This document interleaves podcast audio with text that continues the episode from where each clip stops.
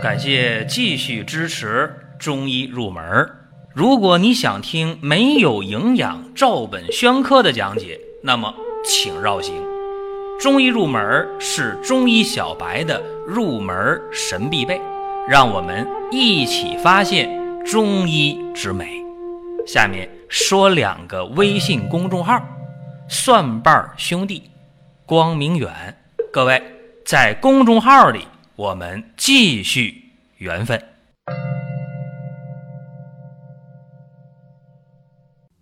有一个重要的通知啊，二零一八年的长白山的鲜人参最后一批在十月八号顺丰发货，全国包邮。有需要的抓紧时间下单，再晚没机会了。今年最后一批，因为长白山很快就要下雪了。本期的话题呢，和大家聊一聊正邪关系。与阴阳关系之间，它是不是一回事儿啊？首先，大家都听过一句话，叫“正邪不两立”，大家听过这话是吧？如果你把这句话记住了，就好办。为什么呢？因为我们今天讲的呀，就是通过这一点给大家去展开。那么阴阳呢，是不是阴阳不两立啊？有这样的说法吗？没有。对吧？可能有人会提出比较极端的一个说法，说阴阳怎么不两立啊？对吧？说你看，去那边的人到阴间了，我们这边人去不了啊。还有人说，对对，没错没错啊。说那边的人能到这边来，我们叫闹鬼，是不是？说你看这这阴阳之间咋解释啊？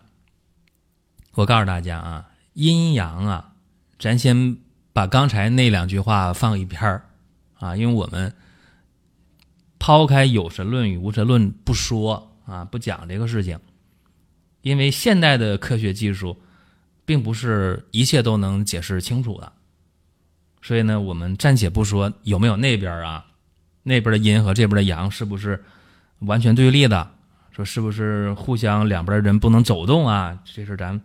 没法讨论，但是民间的一些说法大家知道就行。那么首先呢，正邪不两立啊，这个大家要真的心里有数啊。而且邪不压正，这个也是确实的。你看在现实生活当中，大家会看很多的警匪片儿无论邪的一方如何如何。最终呢，还是正的这边会胜，啊，正邪不两立。虽然正和邪会在某一阶段力量呢相持不下呀，或者说邪呢会暂时的压正啊，但最终呢都是正义战胜邪恶。大家对这个应该没有任何的疑义，对吧？那我们先说一下中医当中的正和邪是怎么回事儿。刚开始说都是一些社会现象、一些自然的一些现在无法解释的东西啊。现在回头说中医，中医说这个正就是正气。人体啊，注意了，人体的生命形式和呢应变的能力叫做正气。大家说那正气我知道啊，正气足啊，那邪不可干呢，是吧？正气内存，邪不可干。那邪是什么呢？邪叫邪气，就是说一切能引发疾病的东西，这些因素都叫邪气。我们说外感六淫呐，内伤七情啊，风寒暑湿燥火呀，怒喜思悲忧恐惊啊，包括饮食失节呀，这饮食吃的多了少了呀，吃的不干净啊，都是饮食失节。包括这个戾气呀。自然界的戾气就是咱们讲这些病毒啊、细菌呐，包括一些劳逸损伤啊、过度的安逸啊、过度的劳累呀，包括寄生虫啊，包括受外伤了、天灾人祸呀、虫兽所伤啊，对吧？这些呢都叫邪气。那么邪气伤害了正气，破坏了正气的平衡，就引发了一个疾病。所以呢，叫邪气发病。你看，这不就是邪战胜了正吗。但最终在人体当中，如果通过医者的努力、病者的努力，正气又战胜了邪气，那么这人就康复了。如果说邪气一直占上风，正气没压住邪气，最终这人病入膏肓，甚至就没了。这里边有一个典型的例子可以给大家讲啊，就是正邪斗争，正气和邪气的斗争是从发病开始到疾病的加重啊、发展的康复啊，整个过程中，正和邪一直都在斗。咱先说发病，咱举个最简单的例子啊，就说这个感冒啊。我们说感冒，大家都很了解。中医讲呢，感受触冒风邪啊，无论风寒呐、风热呀，这最典型的常见的感冒啊。当然还有什么暑湿感冒啊、气虚感冒、阴虚感冒啊等等啊。但这里边最常见的就是风寒、风热这两种感冒。那么感冒呢来了之后，西医的解释是什么啊？就是你这个咽喉部位。啊，鼻腔、咽喉部位，这里边有一些病毒和细菌，平时也有，不是平时就没有了，不是的，平时有，为什么这个病毒细菌就没让你咳嗽、发烧、流鼻涕、浑身的肌肉骨节疼呢？为啥没这样呢？中医教你正气足啊，邪气不可干，邪气呢不能把你咋样？那西医讲了，很简单。在你的鼻咽部、鼻腔啊、口腔啊、咽喉部位的黏膜上，平时就有病毒和细菌，但是你平时的免疫功能比较好，这些病毒细菌呢无法突破口鼻的咽部的黏膜，无法进入，所以你就不得病。你看正气啊足，邪气就没办法。但如果当你免疫力弱的时候啊，比如你没睡好觉，你熬夜了，你烟酒过度了，你心情不好了，你着凉了，这个时候。你的免疫防线没有那么坚固的时候，怎么样？这些鼻咽口腔黏膜当中的病毒细菌一下就进去了。进去之后，打喷嚏、流鼻涕、鼻子痒痒、咽喉部痒痒、咳嗽。这个时候呢，是这个病毒细菌刚刚突破你的黏膜层，还没有入血，就这样的症状。怎么样？邪气占上风，正气不足啊。如果这个时候我们及时的用药的话，怎么样？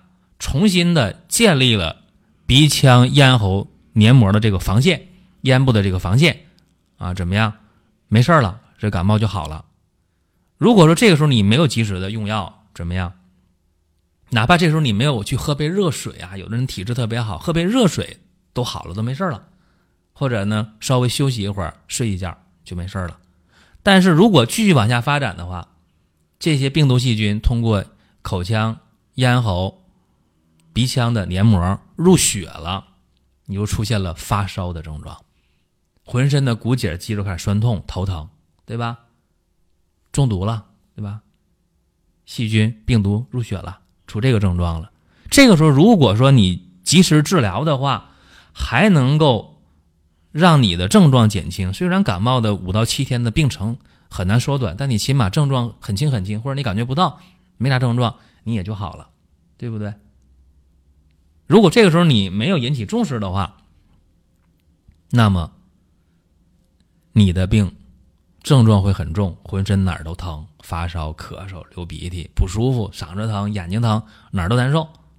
甚至啊，年老体弱的人，如果感冒没引起重视的话，任其发展的话，肺心病啊、老慢支啊、冠心病啊，都能跟着加重。所以年老体弱的人。感冒是可以要命的，那是邪气不是把正气彻底干倒了吗？人不都命都没了？可以吧？可以的。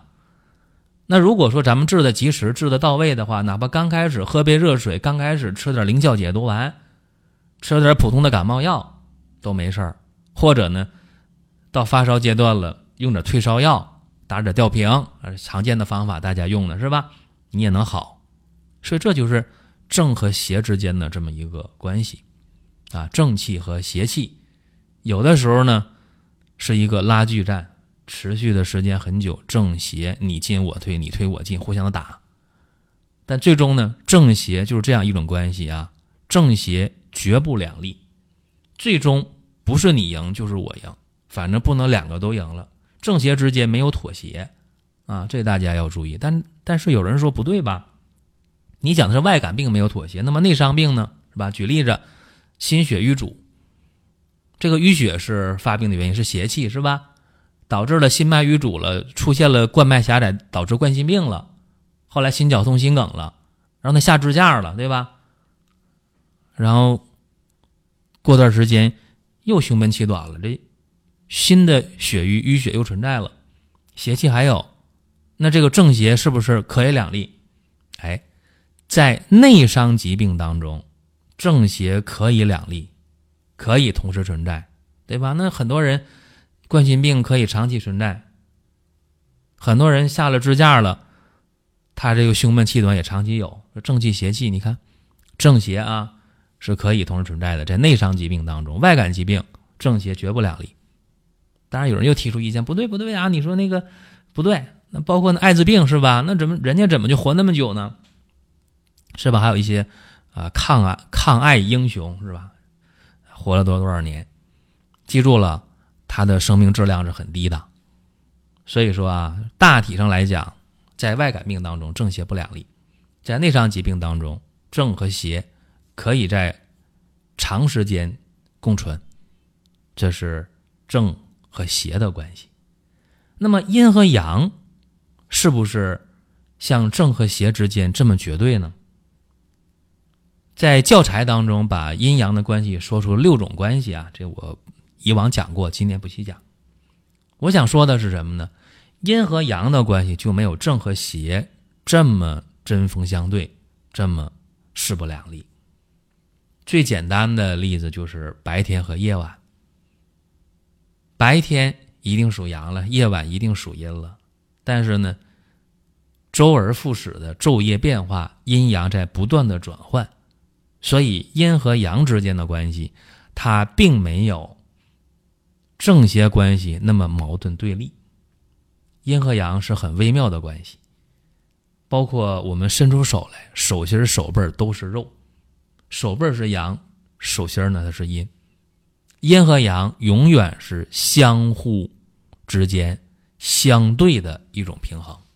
包括我们去看太极阴阳鱼，是吧？黑的和白的。